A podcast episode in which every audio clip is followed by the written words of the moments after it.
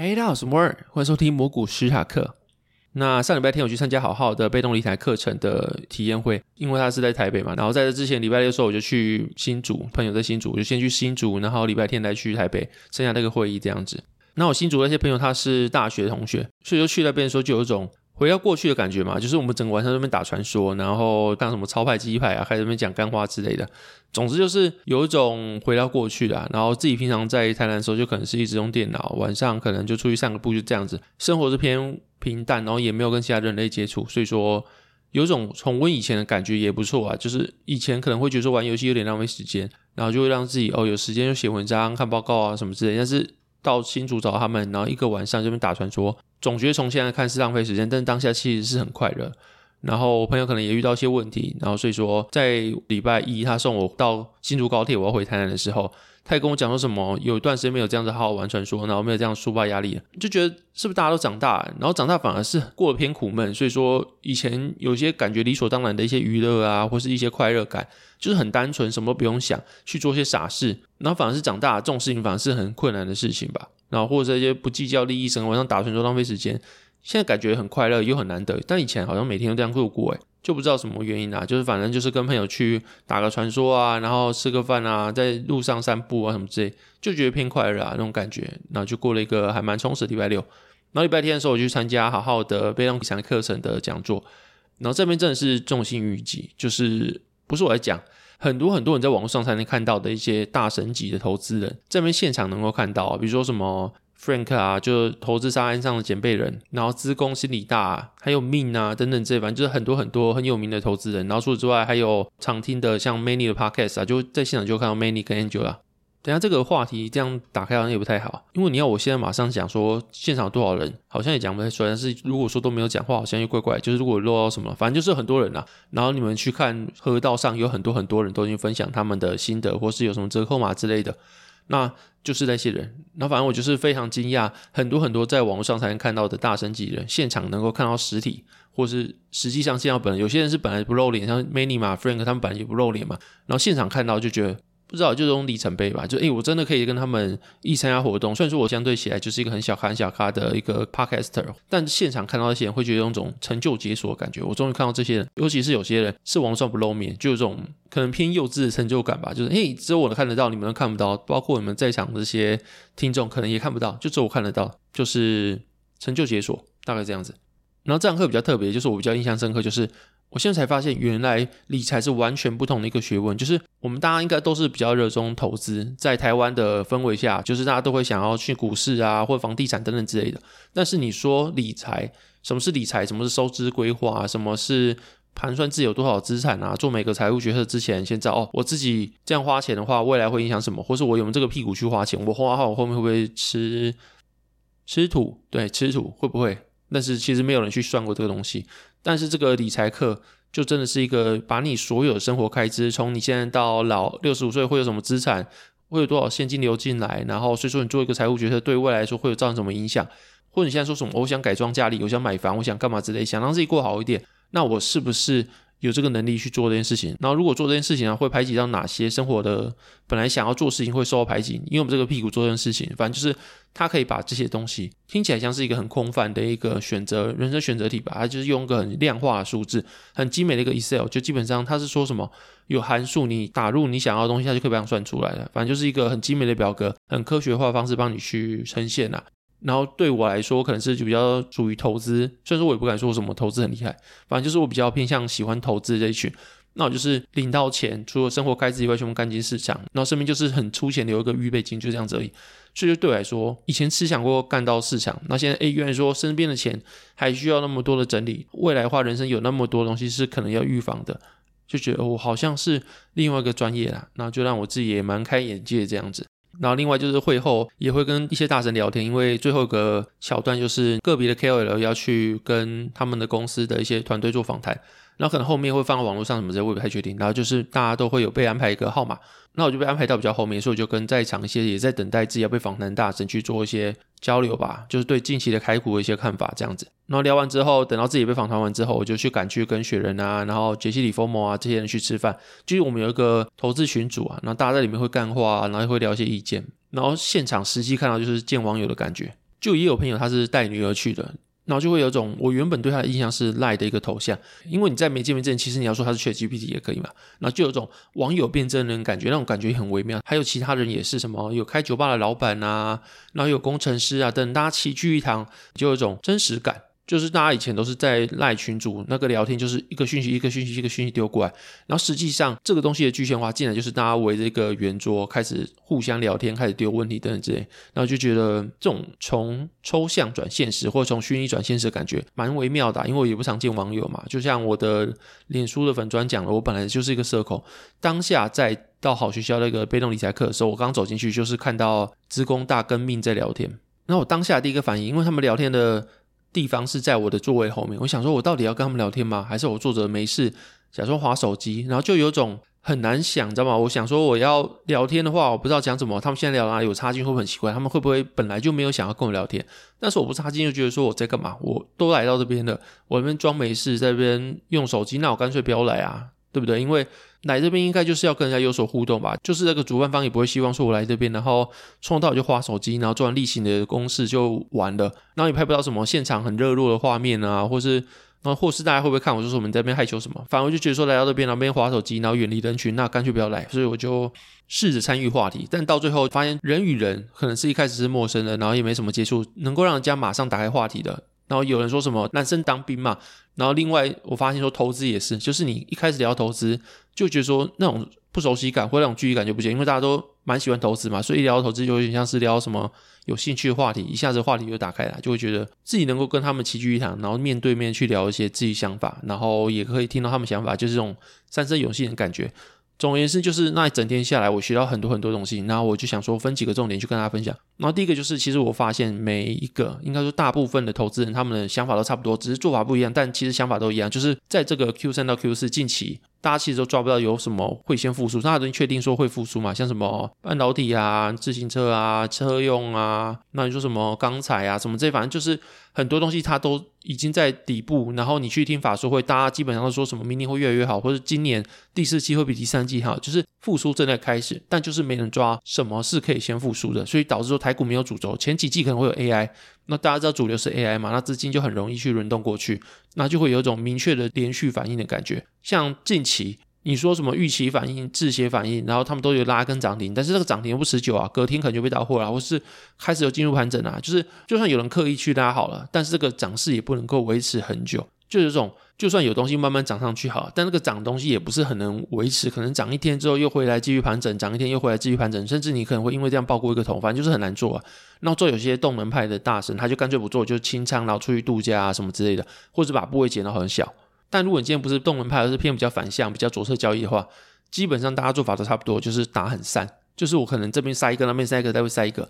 然后像是可能记忆体塞一点，然后可能累积塞一点吧，然后或者是什么车用塞一点，然后制鞋塞一点，钢材塞一点，什么这一反正就东西都塞一点，然后就看哪个复苏，再把它抓到另外一个，就去做一个类似先复苏的价值比较反应的之后，你把它卖掉，去换到另外一个比较底部的东西。因为你抓不到复苏，你就只能说这个资金不断挪移这种感觉。然后大家比较共识的就是自行车看起来还没复苏，就是它可能会到明年下半年才会正式复苏。那在之前，大家都会希望说复苏先做，做完之后能够把资金去堆到自行车那边去。然后这是第一个，就是大家其实抓不到什么复苏的主要方向。然后台股也没什么主要的题材在跑，所以说大家就是打蛮散的，然后去压哪个板块先复苏这样子。然后第二个就是，我也跟 Frank 聊到说，台股有很多很多的资讯无法揭露，因为他本来是做美股，他现在回来做台股，然后就问他说，这种情况下他会不会遇到说，因为美股其实蛮效率的，很多资讯都可以揭露到，散户也拿得到，法说会其实也蛮详尽，但台湾有些小公司，它其实是很难找到公司的相关资讯的。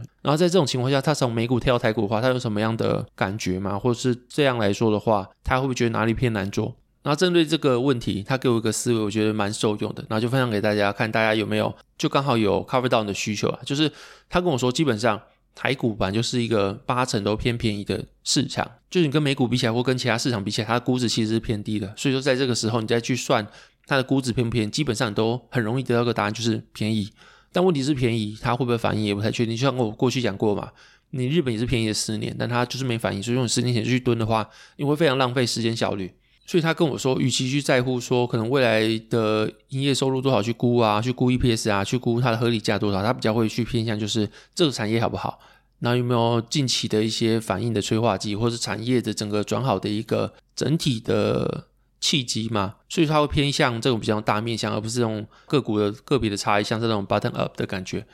然后我觉得东西是蛮受，因为我也会去算那种未来几季的现金流，未来几季的营业收入，然后去推算 EPS 之后，然后去看一下，哎，有没有便宜？这是我过去选股的时候的一个做法。但我发现这个东西其实非常非常花时间。比如说你选股选一个好股票，到你把它算出来，你选好股票可能把一个脉络理出来，然后你也隐约知道它便宜，可能花了两成时间，但剩下八成时间你会在抓资料，抓过往的一些价动率啊。那或是单价啊，或是整个行业，比如说导线价未来的年复合成长率好了，或是哪个产品年复合成长率，然后去推估说它未来的营业收入可能多少，毛利可能多少，这个东西其实要花了八成时间，就是两成其实可以做非常多事情，但是剩下的八成你拿来算营业收入的话，它其实是一个比较细微的东西，所以说你会花非常非常多时间在非常细微的事情上面，这是我过去遇到的问题，所以我就去问 Frank，然后他给我这个回答，我觉得非常受用，对我自己来说，就是产业的大趋势，可能你们听起来会觉得说。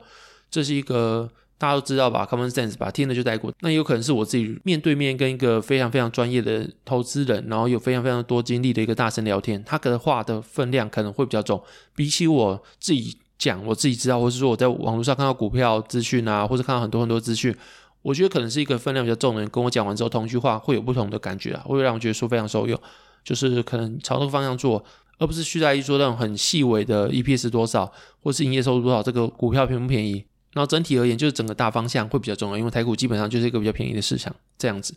然后第三个就是资讯落差在台股的影响力逐渐减少，这也是跟其他的朋友聊天的时候得到结论，就是有些机构八月开出的营收，他六月基本上就知道，但是那些可以比我们早知道很多资讯的机构，基本上。他们去对比一下，他们在资讯落差，他们赚到的钱，就可能是他们很早以前就知道一些 core memo，或者很早就知道一些可能去访内部人啊，他跟我们讲的讯息之类的。但是他发现说，这种因为资讯落差去交易的内容，比如十次交易好了，然后在十次交易完之后，他就总结这十次交易可能加起来还是亏钱的，就是整体来说，资讯落差给他们报酬是负的。然后这个现象在近几年，比如二零一九、二零二零到二零二二、二零二三之类的，这个现象是越来越明显，就台股越来越卷。然后越来越效率吧，你也可以这样讲。然后也有可能是一个周期的问题嘛，可能就是可能现在是这样子，但未来资讯落差又有用，也不确定。但大家目前来看的话，就资讯落差在台股能够获得报酬比较少，所以相较之下，因为这个获得报酬比较少。那散户的话，你基本上就是做久一点会比较好，因为你没办法在资讯落差获得优势嘛。那你要怎么赢人家？就是把资讯落差这个变相的重要性变更低。就是你大家都知道说一两个月之后可能会怎么样，三四个月后会怎么样，但这个就顶多是一季的资讯。你要知道说什么半年后、一年后资讯其实偏难，或者说这个东西大家都在赌。你看联储会很多经济官员，或者很多很多的大行的分析师，他们赌的一年后资讯基本上也都不对。所以在一年之后或者是半年之后，资讯其实年限拉越久。正确率越低，越模糊，所以这个时候，你散户如果能够做得越久，或者是你的周期能够拉长一点的话，基本上资讯落差这一块对你的影响就会变小，或者说你也比较能够在这个市场去生存，这个比较适合散户的一个方法啦。然后这个情况下，你可以衍生出一个话题，就是为什么大家做资讯落差会便宜，就是因为资讯进来了，你也知道你是很早期拿到，但你怎么知道它是对还是错的？就你不可能所有东西拿去问公司的发言人，那就算问好了，法说会也不一定是要讲非常对的东西啊，或是说自己的数字也不一定一定要对啊。像是前几天还前几个礼拜，不是有间公司它自己的数字非常低，然后大家可能一开始的反应没有很好，但它后面修正自己的数字变好像六亿吧，反正就变很高，然后大家去买，因为这样子好像快涨停还是怎么样，反正就股价反应得很好。然后买完之后，它又再修正一次，变两亿，所以说后面那个股价被杀下来。所以说，其实很多东西就是法说会好了，也有可能是说是骗你的，或者说自己的数字也不一定是真正正确的。所有东西都有带真实，也有带假的。所以在这个情况下，你怎么知道说你拿到资讯真的？然后有很多东西就是哦，内部人打高尔夫球的老板跟讲什么，就说哦，高尔夫老板跟我讲，那一定是正确的。但他会不会事前已经跟很多人讲过，或者说他已经在里面蹲点很久，然后逢人就讲，逢人就讲，然后等到累积很多人去买之后，他再到货给你。也有可能啊，所以你怎么知道这个资讯是对的？或者你怎么知道说你能够因为这个资讯赚钱？或者是你看网上一堆扣妹内容在流传，啊，你怎么知道说这个真的是分析师写的，或者是说是一个阿猫阿狗写的？之前不是华信光吗？就是有人说是华信光什么，我也忘记。就是有人说他开了个法会吧，东西烂到爆炸，那这个东西出来也能够当扣妹毛，就是它里面全部都讲很戏谑的文字啊，说你是在开法会吗？然后什么之类上钟啊什么之类。但是后面又有一个人写 code memo，然后去把那个前面的东西是刚那个戏虐的文字贴出来之后，后面去回应他，说什么你真的能看懂这个法术会吗？啊，会不会是你的能力不够啊之类的？然后这个有戏虐有呛人的 code memo 又在整个社群上流传，但你又不知道是谁写的，那这个情况下你会信吗？它就只是一个比较明显在搞笑或者是在乱闹的一个 code memo，但是很多很多人他可以把 code memo 写很真很真，那数字是乱塞的或者故事是乱塞的，那这情况下你怎么知道说这 code memo 是不是真的？所以说你要因为 code memo 去买一只股票是真的危险的一件事情啊，因为你怎么知道是谁写的？那它就只是一个谁都能够乱写然后发在网络上的文字而已。就不需要因为这个资讯落差，或者说预期能够得到资讯落差去做一个任何的交易决策，因为这个是危险的事情啊。因为连机构都发现资讯落差这一块赚不到钱，何况散户。然后在这边再跟大家补充个东西，就是听得懂就听得懂，没听懂就算。就是越能够讲出来做法，基本上就越没用了；越不能讲出来做法，就是你听到这做法，发现说，哎，干这个不太能讲，那这做法基本上就越有用的。所以说，如果今天人家跟你讲个做法，或者你发现一个做法，然后发现说，哎，我可以在网络上跟人家分享，那个方法基本上就没用。那如果得到一个做法，但发现说，诶，这个东西不太能讲，或这个东西讲出来会有危险，那基本上这个方法反而就是有用的，就是它有用的可能性比较大，大概是这样子吧。然后总而言之，我目前的想法啊，或者我现在的做法，就打得非常非常散，就像前面讲的，跟很多大神做法都一样，就每个复数题材都是塞一点，每个复数题材都塞一些。我之前专栏有写过，就是我预测方向是记忆体，然后纺织刚才后面才会是车用跟自行车，但问题是。这个东西是一个集合，就是记忆体，大家都已经反应，在上游磊晶还没反应呢、那这块你也可以去看磊晶，我觉得目前的话它估值也算偏低。然后后续的话，你看到纺织、钢材，然后车用，但车用目前来说 AI 已经复苏了，像是东亚这些做比较副厂零件，但问题是线材还没有。然后有些金属元件还在跃减，所以说你要说车用都已经复苏了嘛？这只是一个集合，里面很多很多细集合，有些好，有些坏，这个状况都不太一样。或者说正新，它同时是做车用、做轮胎的，但它也做自行车，所以说你说它是归车用还是自行车？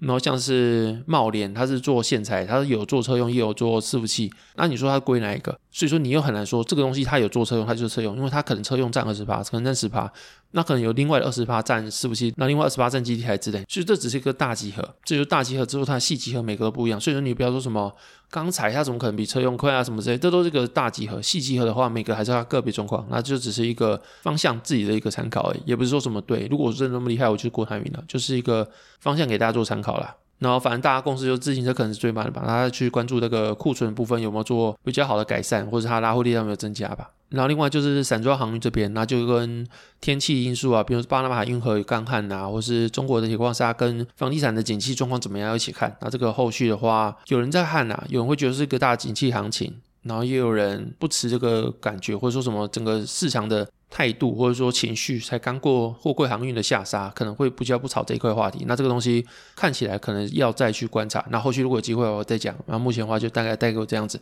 那另外就是近期我写一个艾斯摩尔的报告，就是做 EUV 啊、DUV 啊的半导体设备厂商。然后近期的。美队中的加大禁令下来之后，我发现这个禁令其实力道蛮强的，就它从两个部分去做限制嘛，一个是 TPP，就是 Total Process Performance，就是所谓的算力能力，那另外就是 Performance Density，就是算力密度。那从这两个东西都来进的话，基本上就是。包括 NVIDIA 的 A 一百啊、H 一百啊，或者 L 四十 S，连这个东西大家都觉得说中国应该能用，因为这个连民营企业都会用的，就是比较降规版的都被禁了，然后甚至会进到一些消费性的显卡，像是 RTX 四零九零，它也被禁了，就是你连消费性的电脑都在跑，一般民生用品的电脑在跑的一个消费性的显卡也被禁了，就表示说它禁的幅度非常非常夸张，那这个东西基本上就是对中国去下一个死手了。那另外除此之外，你像 AMD 啊跟 Intel 啊，它基本上也都被禁。如果连这个消费性的显卡都被禁的话，那根据财报狗在礼拜五的 Podcast 是预估说，这个会让中国的能够使用的晶片制成倒退大概六到七年。反正就是你现在的用户可能就会只能用二零一八、二零一七年的晶片来去跑 AI。那当然也能够跑。但跑完就会变很麻烦，或者说你就只能用租用算力的方式，然后甚至是这个禁令还扩及了四十几个国家，那基本上就是你连二手设备要去转卖都不太行，然后所以说就是对中国真的是下死手，就真的要把你往死里打的感觉了。那这个情况下，对艾斯摩尔来说影响就非常大，因为艾斯摩尔基本上它有很大一块市场是在中国的成熟制成的逻辑设备市场，然后在过去几季来说，它的表现之所以能够符合大家的期待或者超乎大家的预期，就是中国很用力的跟他们拉货，继续拉他们的 DUV。不过问题是，这个东西它是可以做先进制程的，像华为最新的五 G 手机，它就是用 DUV 搭配多重曝光线去做先进制程的晶片，所以可能是对于华为能够做五 G 晶片的一个反制吧。后面连这个东西就进了，所以在这个情况下，艾斯莫基本上就是失去中国市场的大部分的东西。虽然说目前来说，因为中国有跟他订一些货，也付定金的，那这个货能不能出？公司他们认为是说还是有可能可以出的，但问题是这个货能不能出，目前就产生了不确定性。再加上说未来它在中国市场表现就不会像过去那么好，所以说对艾斯摩来说，可能就是一个偏蛮伤害的打击吧。就目前写季报写完是这个样子的，我的想法啦。然后这个禁令出来啊，基本上也就是让中国去放弃先进制程的发展，然后去转往成熟制程发展。加上他们不可能因为这样就不发展 AI，因为是一定是未来的军备竞赛啊，或者大国的角力，所以说他们可能会转往去用一些封装方式，像小晶片啊、chip day 啊这种方式去做半导体的突破吧，或者是说什么让他们的晶片的效能再提升吧。然后这可能就是后续的机会。就中国这个市场，基本上在先进制程是不用玩，然后成熟制程也出现问题，但是。在封装这块市场，中国还是在里面，所以说封装这个可能是后续可能几个国家或是一些厂商它主要发展动能吧。我觉得是这个样子啊，目前看起来是这个样子。然后后续要看有没有一集是针对先进封装这个东西去做探讨，或者是去做聊天这样子。然后最后声明一下，就近期有两个我的诈骗的粉专，不是粉专，它是用个人账号，然后会去加你好友，那这个都是诈骗，因为粉专是不能加好友，再加上我个人账号也不会去加你好友。然后也没有兴趣去问说你有什么持股，然后拉你进来之类都不会。所以如果有魔股史塔克加你的好友，那一定是诈骗。然后希望大家都不要周边，因为我也去检举，但检举完之后基本上都没过。然后我朋友去检举也没过。我也不太确定说他的诈骗的审核方法是什么，或者说他有给他钱有抖内有去做广告，他就不会去检举他。我也不知道是不是这样子。反正就是我已经说过，任何能够检举方法就是都没有。然后就只能说，希望大家都不要被骗。然后如果有看到有人加你好友的话，那一定是诈骗。然后就用力的检举他吧，但记得不要检举周本尊就对了。大概这样子吧。那就进入讲话时间。第一个笑话是李白怎么死的？他失血过多。第二个笑话是气球内有空气，那游泳圈里面有什么？不会游泳的人。好，这边如果喜欢节目，可以为 Podcast、Microsoft、Spotify 给个五星评价。那如果对我 Podcast 内容有兴趣或想支持我，都可以订阅下方资讯栏的方格专栏。好，这边谢谢大家收听，拜拜。